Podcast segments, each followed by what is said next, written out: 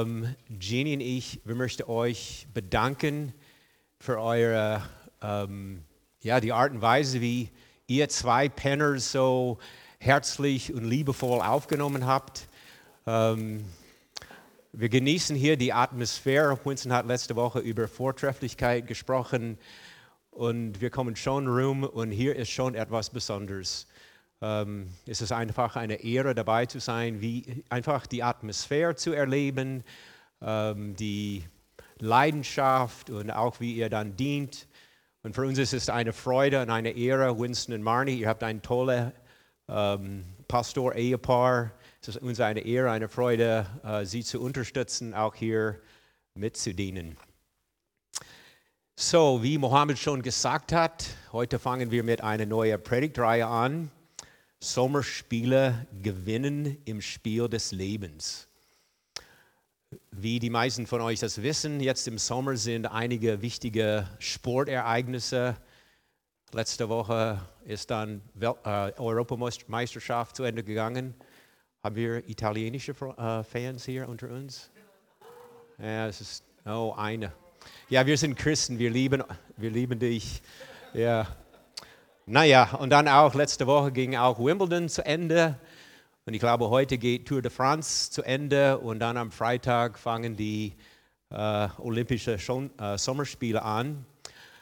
Und wie wir wissen, es geht um das Gewinnen, Sieger zu sein.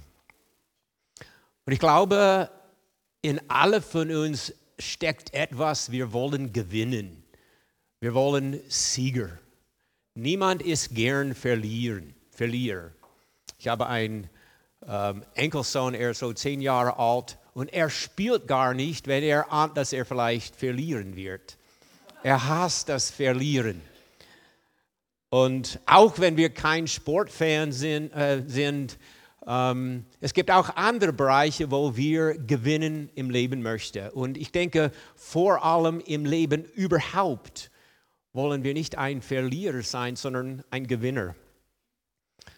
Und ich glaube, dass Gott in uns alle etwas hineingelegt hat, gewinnen zu wollen.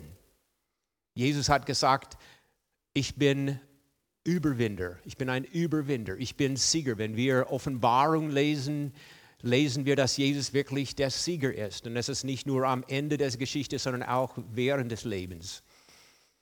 Und Paulus hat gesagt, wir sind mehr als Überwinder durch das Leben. Er hat auch gesagt an einer anderen Stelle, durch Gnade herrschen wir im Leben.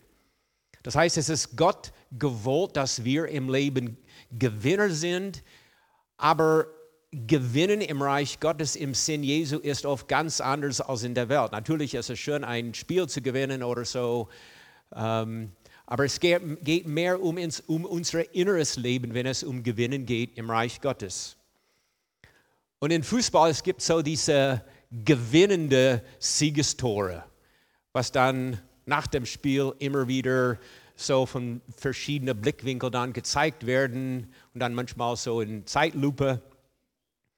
Und heute Morgen möchte ich euch erzählen über ein echtes Siegestor in meinem Leben, die wirklich, ähm, wenn ich zurückschaue, wirklich entscheidend war und immer noch entscheidend ist ähm, für mich siegreich und auch im Leben zu gewinnen.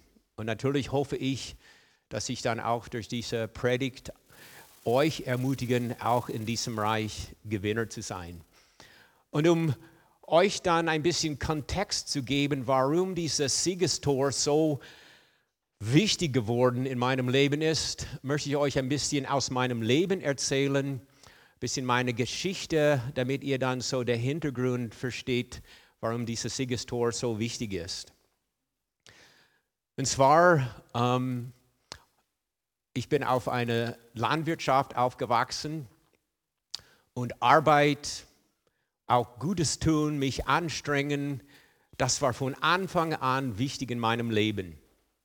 Es war auf dem Landwirtschaft ist Arbeit so selbstverständlich. Äh, habe schon glaube ich, war fünf Jahre alt, als ich Traktor gefahren bin, zum Schrecken meines Mutter.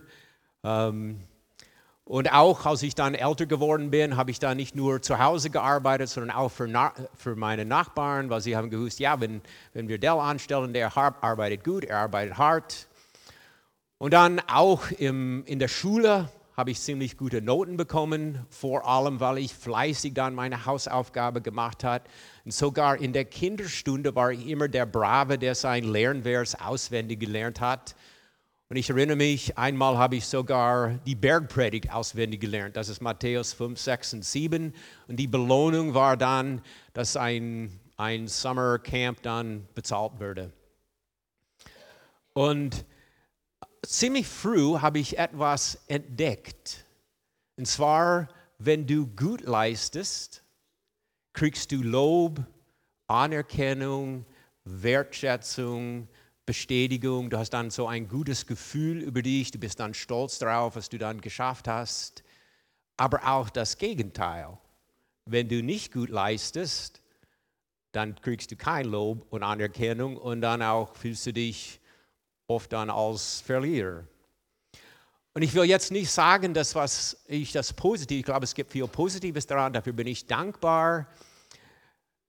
Aber etwas Negatives, unbewusst, hat sich so ähm, in mir entwickelt. Ähm, und zwar, ich habe angefangen, mein Selbstwert mit meiner Leistung so in Verbindung zu bringen. Und zwar, wenn ihr dann so eine Skala von 1 bis 10 vorstellt, 1 ist schlecht, 10 ist gut, dann man hat so diese Leistungsskala. Und dann in mir ist so entwickelt auch ein Selbstwertskala, 1 bis 10. Und sie standen in direkt Verhältnis zueinander. Wenn du gut leistest, bist du wertvoll, bist du wichtig. Wenn du schlecht leistest, bist du unwichtig und nicht so wertvoll. Und ist mir dann auch so entwickelt, nicht nur mein Selbstwertgefühl, sondern auch, ja, wenn du besser leistest als andere, dann bist du besser. Und wenn du schlechter leistest, bist du schlechter als, als andere. Und das war so eine unbewusste Dynamik, eine innere Dynamik, die mein Leben getrieben hat, oft sehr unbewusst. Und Uh, und auch in all, fast alle Bereiche meines Lebens, auch im geistlichen Bereich. Mit 18 habe ich angefangen, Jesus zu, nachzufolgen. Das ist jetzt fast äh, 50 Jahre her. Und ich kann wirklich sagen, ich glaube, es gibt keinen einen Tag, wo ich Jesus nicht von ganzem Herzen nachfolgen wollte. Und ähm, und ich denke, die meisten, wenn sie mein Leben anschauen würden, würden sie sagen, ja, der war ein super Christ. Ich habe dann alle diese Dinge, die man macht als Christ, Stillzeit, morgens früh aufstehen, Bibel lesen, Gutes tun, in der Gemeinde dienen, äh, Vorbild auf der Arbeit. Das war immer meine Anstrengung und so weiter, so zu leben. Und bin ich dann auch in der Gemeinde Ältester geworden, Leiter geworden, auch dann Missionar, war viele Jahre Pastor in Idar-Oberstein und so weiter. Und natürlich habe ich vieles Gutes in dieser Zeit erlebt. Und auch schon verstanden, auch gepredigt, Gnade, wir sind durch Gnade gerettet, nicht durch Werke, dass Gott uns bedingungslos liebt. Aber irgendwie diese innere Leistungsdynamik hat so unterschwellig mein Leben, auch mein Christen beeinflusst. Und obwohl ich dann nach außen so ein, ein gutes Bild gegeben hat, innerlich war ich oft sehr unsicher. Weil ich habe nicht nur mein Selbstwertskala, sondern auch wie Gott mich sieht, dann auf dieser Leistungsskala gesehen. Wenn ich gut leiste, Gott liebt mich, er sieht mich als wertvoll, aber wenn es dann weniger ist, ja, ist Gott liebt er mich oder natürlich habe ich das in meinem Herzen gewusst, aber so in meinem Herzen, wie sieht er mich? Und für mich war es dann so, ihr kennt diese Temposchilder, wenn man dann in einem Dorf hineinfährt, wenn du brav fährst, dann ein lächelndes Gesicht und wenn du zu schnell fährst, dann so ein böses Gesicht. Und so war ich dann auch für mich. Wann lächelt Gott über mich und wann ist er so enttäuscht oder böse über mich. Und von daher war ich innerlich sehr unsicher. Und auch habe ich gekämpft mit so Selbstwertgefühle, Minderwertigkeitsgefühle und eigentlich dieses, wann ist, gut, wann ist genug genug? Zum Beispiel, wann, wann ist Gott wirklich glücklich über dich? Wann hast du genug Gutes getan? Und weil ich ziemlich ehrgeizig bin, habe ich auch eine ziemlich hohe Messlatte, woran ich mich messen. Und habe ich dann oft in diese innere Dynamik die Kürze gezogen. Und habe mich dann als Verlierer gesehen. Und so habe ich innerlich über Jahre gekämpft, bis Herbst 2005 habe ich ein Siegestor erlebt. Und zwar an dem Wochenende im Herbst hatten wir ein Vaterherz-Seminar bei uns in der Gemeinde gehabt. Manfred Lanz, der ist mittlerweile ein guter Freund geworden, hat dann über die Vaterliebe Gottes gesprochen. Und an dem Wochenende, er hat zwei Dinge gesagt. Es kann sein, dass ich das schon vorher als Information in meinem Verstand gehabt habe, aber an dem Wochenende sind einige Wahrheiten richtig ins Herzen gefallen. So ein, eine Offenbarung. Ihr versteht den Unterschied zwischen Information und Offenbarung. Man kann Informationen über eine Bibelstelle, aber wenn es eine Offenbarung wird, es dann lebendig. Und das Einige, was er gesagt hat, ist, dass mein himmlischer Vater mich mit genau die gleiche Leidenschaft, Intensität und Freude liebt, wie er seinen Sohn Jesus Christus liebt. Wow. Und das Zweite war, dass der Vater über Jesus gesagt hat, du bist mein geliebter Sohn, an dem ich Freude habe, nicht am Ende seines Dienstes, am Ende seines Lebens gesagt hat, als Belohnung für einen treuen Dienst, sondern am Anfang seines Dienstes als Grundlage und als Ausgangspunkt.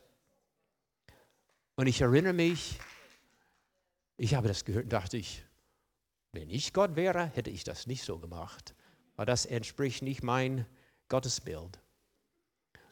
Und dann an dem Samstagmorgen war eine Gelegenheit, einfach in Gegenwart Gottes zu sein, vor dem Vater zu sein, und an dem Sonntagmorgen hat mein himmlischer Vater zu mir gesagt, der du bist mein geliebter Sohn, an dem ich Freude habe. Völlig unabhängig. Es hat nicht mit deinem Dienst zu tun. Es hat nichts mit deinem Leistung zu tun. Es hat mit dir als mein Geschöpf, als mein Sohn zu tun. Und an dem Wochenende habe ich angefangen zu verstehen, dass die Liebe Gottes nicht mit unserem Tun verbunden ist, sondern mit unserem Sein. Wir leisten nicht, um geliebt zu werden, sondern wir lieben, wir, wir leisten, weil wir geliebt sind. Wir lieben, weil er uns zuerst geliebt hat. Und ich erinnere mich, als der Vater das zu mir gesagt hat, das war so eine, ein, ja, heute Morgen nenne ich das ein Siegestor. Ähm, ich habe dann so Freude, weil ich warte immer, ich möchte, dass Gott sich über mich freut. Aber wie ich gesagt habe, ich habe es immer mit, seine, mit meiner Leistung in Verbindung gebracht. Und an dem, an dem Tag habe ich gemerkt, und ich habe dann einfach seine Freude im Herzen gespürt über mich, dass so ein Lächeln auf seinem Gesicht, als er das mir gesagt hat. Und es war nicht, als an dem Tag alles von heute auf morgen sich verändert hat. Aber das war so ein, ein Siegestor, ein Durchbruch, was eine Tür geöffnet hat, zu lernen, als geliebter Sohn zu leben.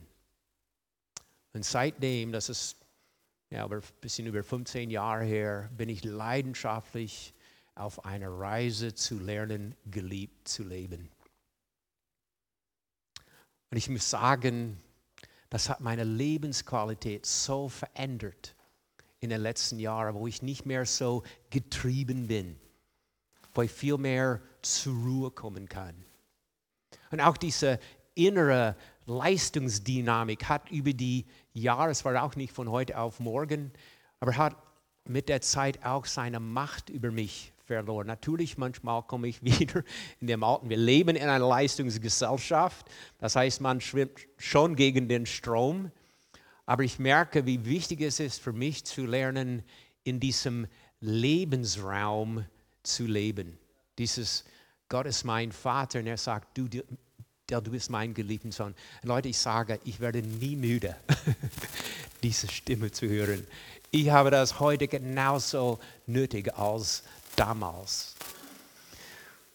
Und Jesus hat auch über diesen Lebensraum gesprochen. Und jetzt in dem letzten Teil meiner Predigt möchte ich eine Stelle aus Johannes 14, 1 bis 6 anschauen und euch einen Kontext zu geben für diese Stelle. Das ist Jesus sein Abschiedsrede. Das heißt, in einige Tage wird er dann ans Kreuz gehen und dann vom Tod auferstehen und dann in den Himmel gehen. Und eigentlich hier in diesem Abschiedsrede, Jesus will seine Jünger darauf vorbereiten, wo er sie verlässt. Und er weiß, bis diesem Punkt, die letzten dreieinhalb Jahre, waren sie sehr stark auf Jesus fixiert. Sehr stark haben sie sich auf ihm orientiert. Er war so ihr Zuhause. Und er hat gewusst, ja, wenn ich weggehe, sie werden Angst haben und sie werden so orientierungslos sein. Und er wollte sie dann ermutigen. Was hat er ihnen gesagt? Euer Herz erschrecke nicht. Vertraut Gott und vertraut mir. Das heißt, hier es geht um ihr Herzen. Weil er wusste, ihr Herzen, das ist, ähm, es gibt eine Stelle, behüte dein Herzen mit allem Fleiß, denn daraus quillt das Leben, daraus entsteht das Leben. Das heißt, was hier ist in unserem Herzen, ist das Entscheidende, weil das bestimmt, wie wir leben, die Qualität unseres Lebens. So, hier geht es eine Stelle um die Herzen. Und dann heißt es, denn im Haus meines Vaters gibt es viele Wohnungen, sonst hätte ich euch nicht gesagt, ich gehe hin, um dort alles für euch vorzubereiten.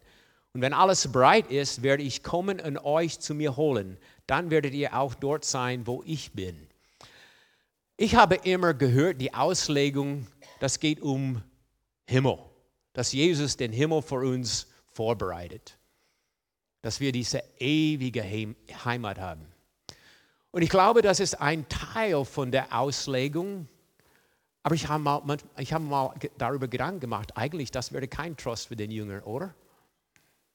Ja, wenn ihr stirbt, ich verlasse euch jetzt und dann irgendwann er stirbt, kommt ihr im Himmel. Aber in der Zwischenzeit müsst ihr einfach zurechtkommen. Hallo, was für Trost ist das? Das heißt, ich glaube, es gibt eine Auslegung, was Hier und Jetzt geht, hier in dieser Stelle. So, was hat Jesus gemeint? Er spricht, im Hause meines Vaters gibt viele Wohnungen.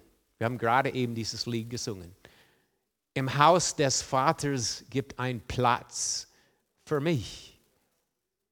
Für mich das Haus des Vaters ist seine Gegenwart. Es ist sein Herz.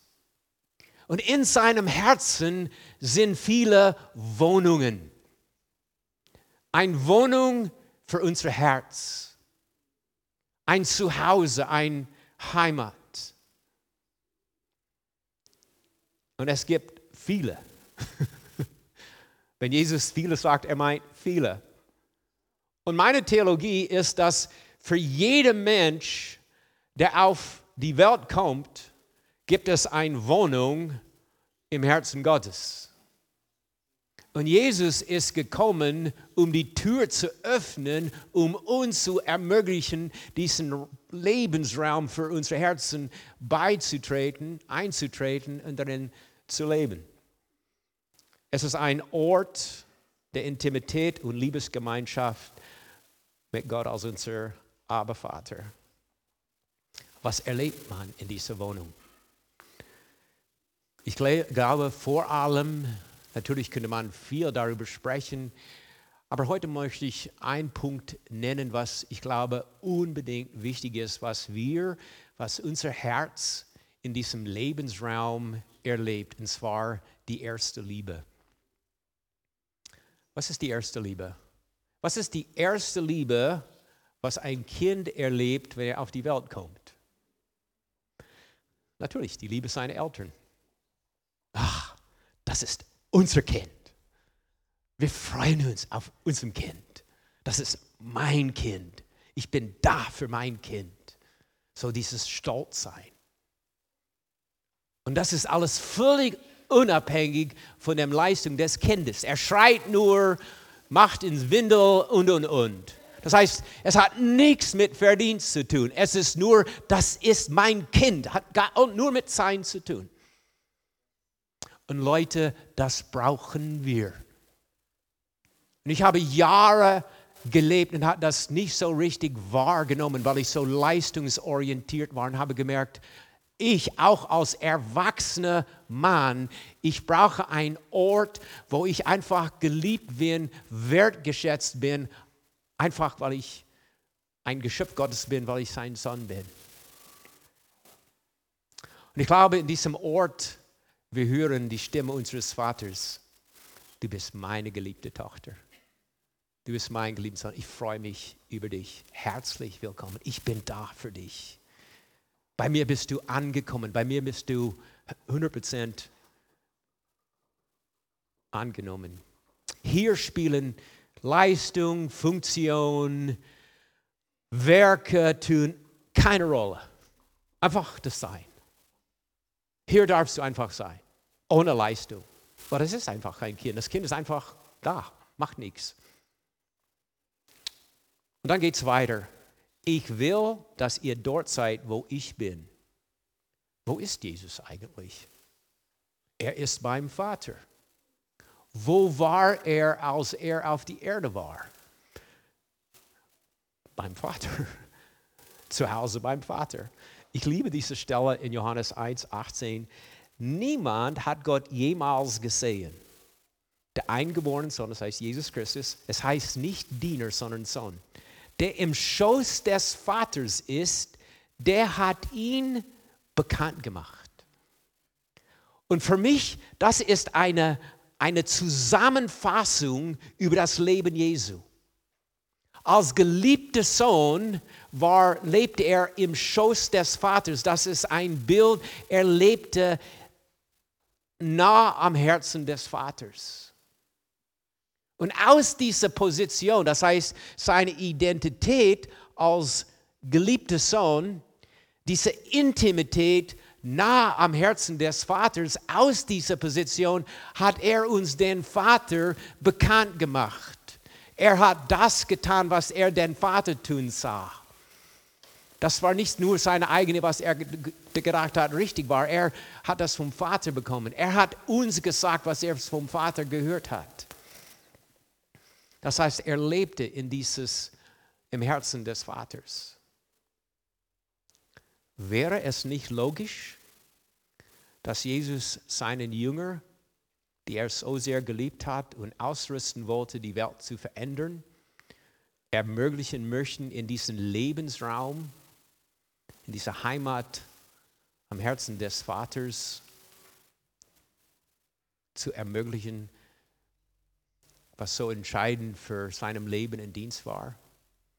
Und ich glaube, das ist genau, was er getan hat. Es steht dann hier, ich gehe hin, um dort alles für euch vorzubereiten. Und wenn alles bereit ist, werde ich kommen und euch zu mir holen. Für mich, das ist ein Bild von dem Erlösungswerk Jesu Christi.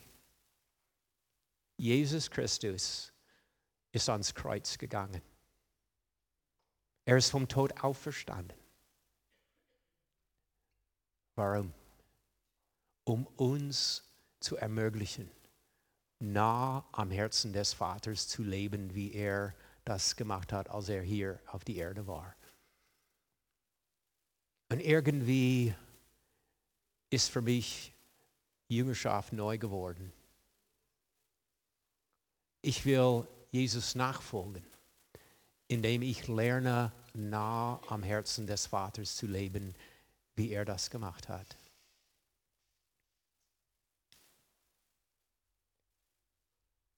In Vers 6, Johannes 14, Jesus hat gesagt, ich bin der Weg, die Wahrheit und das Leben. Denn niemand kommt zum Vater, denn durch mich. Und die ersten 55 Jahre meines Lebens habe ich in den ersten Teil dieses Verses gelebt. Jesus ist der Weg, die Wahrheit und das Leben. Aber dann kam der Siegestor vor 15 Jahren, wo ich gesehen, Jesus ist der Weg zum Vater.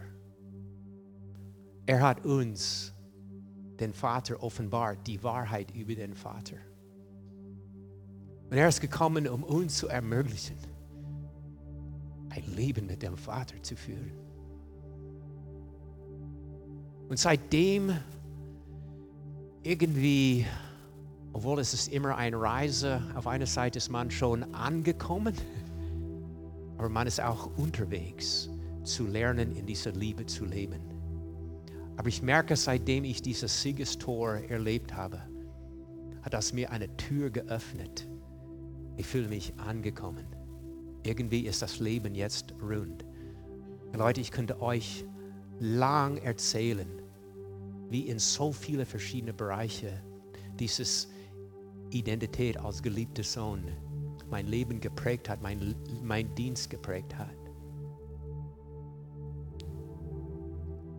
Und es ist schon eine umkämpfte Sache. Ich möchte hier am Schluss ein Zitat von einem Franz von Sales vorlesen.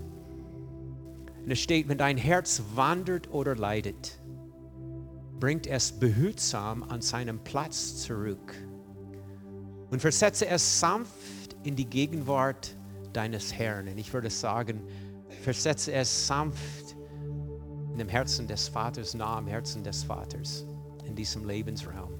Und selbst wo du in deinem Leben nichts getan hast, außer dein Herz zurückzubringen und wieder in die Gegenwart unseres Gottes zu versetzen, obwohl es jedes Mal wieder fortlief, nachdem du es zurückgeholt hattest, dann hast du dein Leben wohl erfüllt. Ich bin 68 und ich bin fast 50 Jahre gehe ich mit Jesus diese Aufgabe ist mir wichtiger als je zuvor. Unser Herz will immer fortlaufen. Komm zurück. Im Herzen des Vaters. Das ist unsere Aufgabe. Und ich glaube, dass der Vater hier heute Morgen ist. Und er möchte Identität in deinem Herzen, in unserem Herzen hineinsprechen. Ein Kind hat es nötig, dass die Eltern Identität hineinsprechen. Du bist mein geliebtes Kind. Und genauso geistig jeder von uns auf seine Art. Und deine Art wird anders als meine. Kinder sind unterschiedlich, aber Vater weiß genau, wie du das brauchst heute Morgen. Dass er Identität, du bist meine geliebte Tochter. Öffne dein Herz heute Morgen, um Vater zu hören. Denk nicht, du bist jetzt zu weit, das weißt du schon. Heute, ist, heute es geht nicht um Information, heute es geht um Offenbarung in unserem Herzen. Unsere Herzen brauchen das. Das ist eine Lebensorientierung. Und ich glaube, Gott möchte uns ein Upgrade geben heute. Ich habe viele Jahre meines Christseins in Economy Class gelebt. Aber durch dieses Siegestor vor 15 Jahren habe ich ein Upgrade bekommen. Und jetzt ist mein Ziel, mein in, erst, in First Class zu leben. Es geht nicht in erster, für mich Economy Class ist, ja, ich bin einfach ein Diener. Ein Diener ist wichtig, aber ich bin lieber ein geliebter Sohn als nur ein Diener. Ich glaube, Gott möchte jeder von uns, es gibt viel Platz in First Class für uns alle hier heute Morgen. Und bevor ich bete, in der Vorbereitung hatte ich ein Bild so von einem Flugzeug. Und darauf stand persönliche Beziehung zu Gott.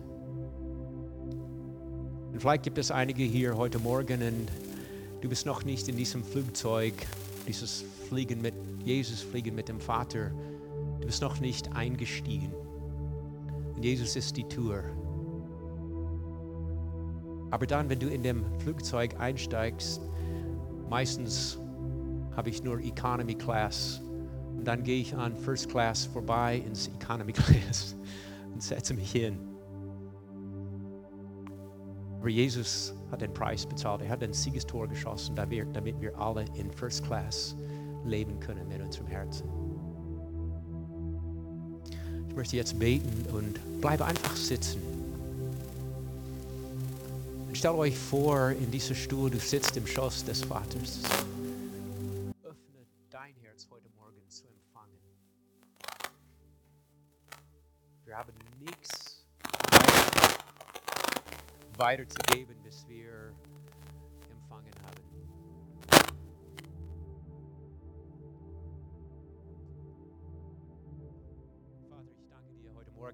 deine Nähe, für deine Gegenwart. Danke für deine ausgestreckte Arme. Ich denke an dem Gleichnis von dem verlorenen Sohn. Du bist den Sohn entgegengelaufen. Du bist ein entgegenlaufender Vater. Vater, deine Arme sind zu uns ausgestreckt. Erstens zu den Menschen, die noch nicht in diesem Flugzeug eingestiegen sind. Jesus, danke, dass du die Tür des Lebens bist. Und Vater, auch in dem Flugzeug, ich sehe deine einladende Augen, Herz, ausgestreckten Armen um alle, die in Economy Class leben, noch nicht in First Class sind. Du sagst, mein Kind, es gibt wirklich einen Platz für dich. Ich liebe dich. Ich bin für dich. Ich liebe dich mit der gleichen Intensität, wie ich meinen Sohn, Jesus Christus, geliebt habe. Du bist mein Kind. Du hast mein Wesen. Ich bin stolz auf dich. Ich bin gerne dein Vater. Öffne dein Herz und empfange von mir. Ich spreche Identität heute Morgen in deinem Herzen hinein. Du bist mein geliebtes Kind. Du bist meine geliebte Tochter, mein geliebter Sohn. Und ich habe große Freude an dich.